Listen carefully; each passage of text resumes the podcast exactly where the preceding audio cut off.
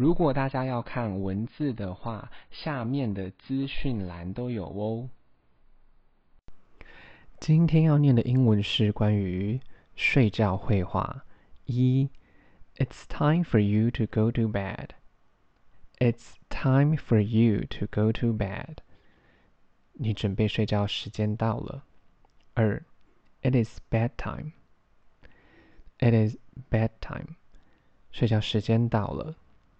三，Get ready for bed. Get ready for bed.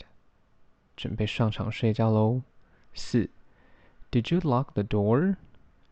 Did you lock the door? 你有锁门吗？五，I will lie down. I will lie down. 我会准备躺下。Lie down，躺下。六，I'm very sleepy. I am very sleepy. 我觉得我非常想睡。Sleepy，想睡。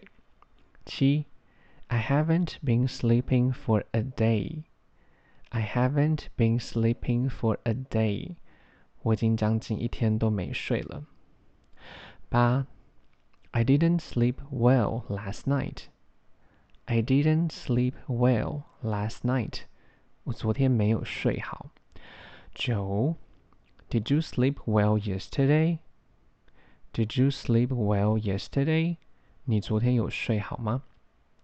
十，I seldom stay up. I seldom stay up. 我很少熬夜。Seldom 少，stay up 熬夜。十一，How about going bed earlier? How about going bed earlier?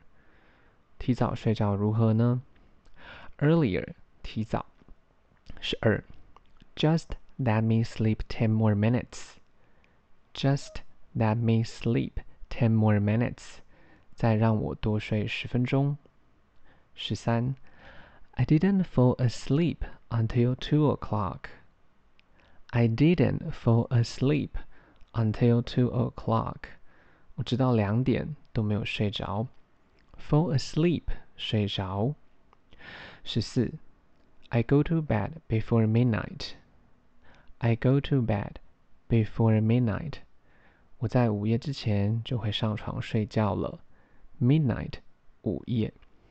十五，I slept soundly all night.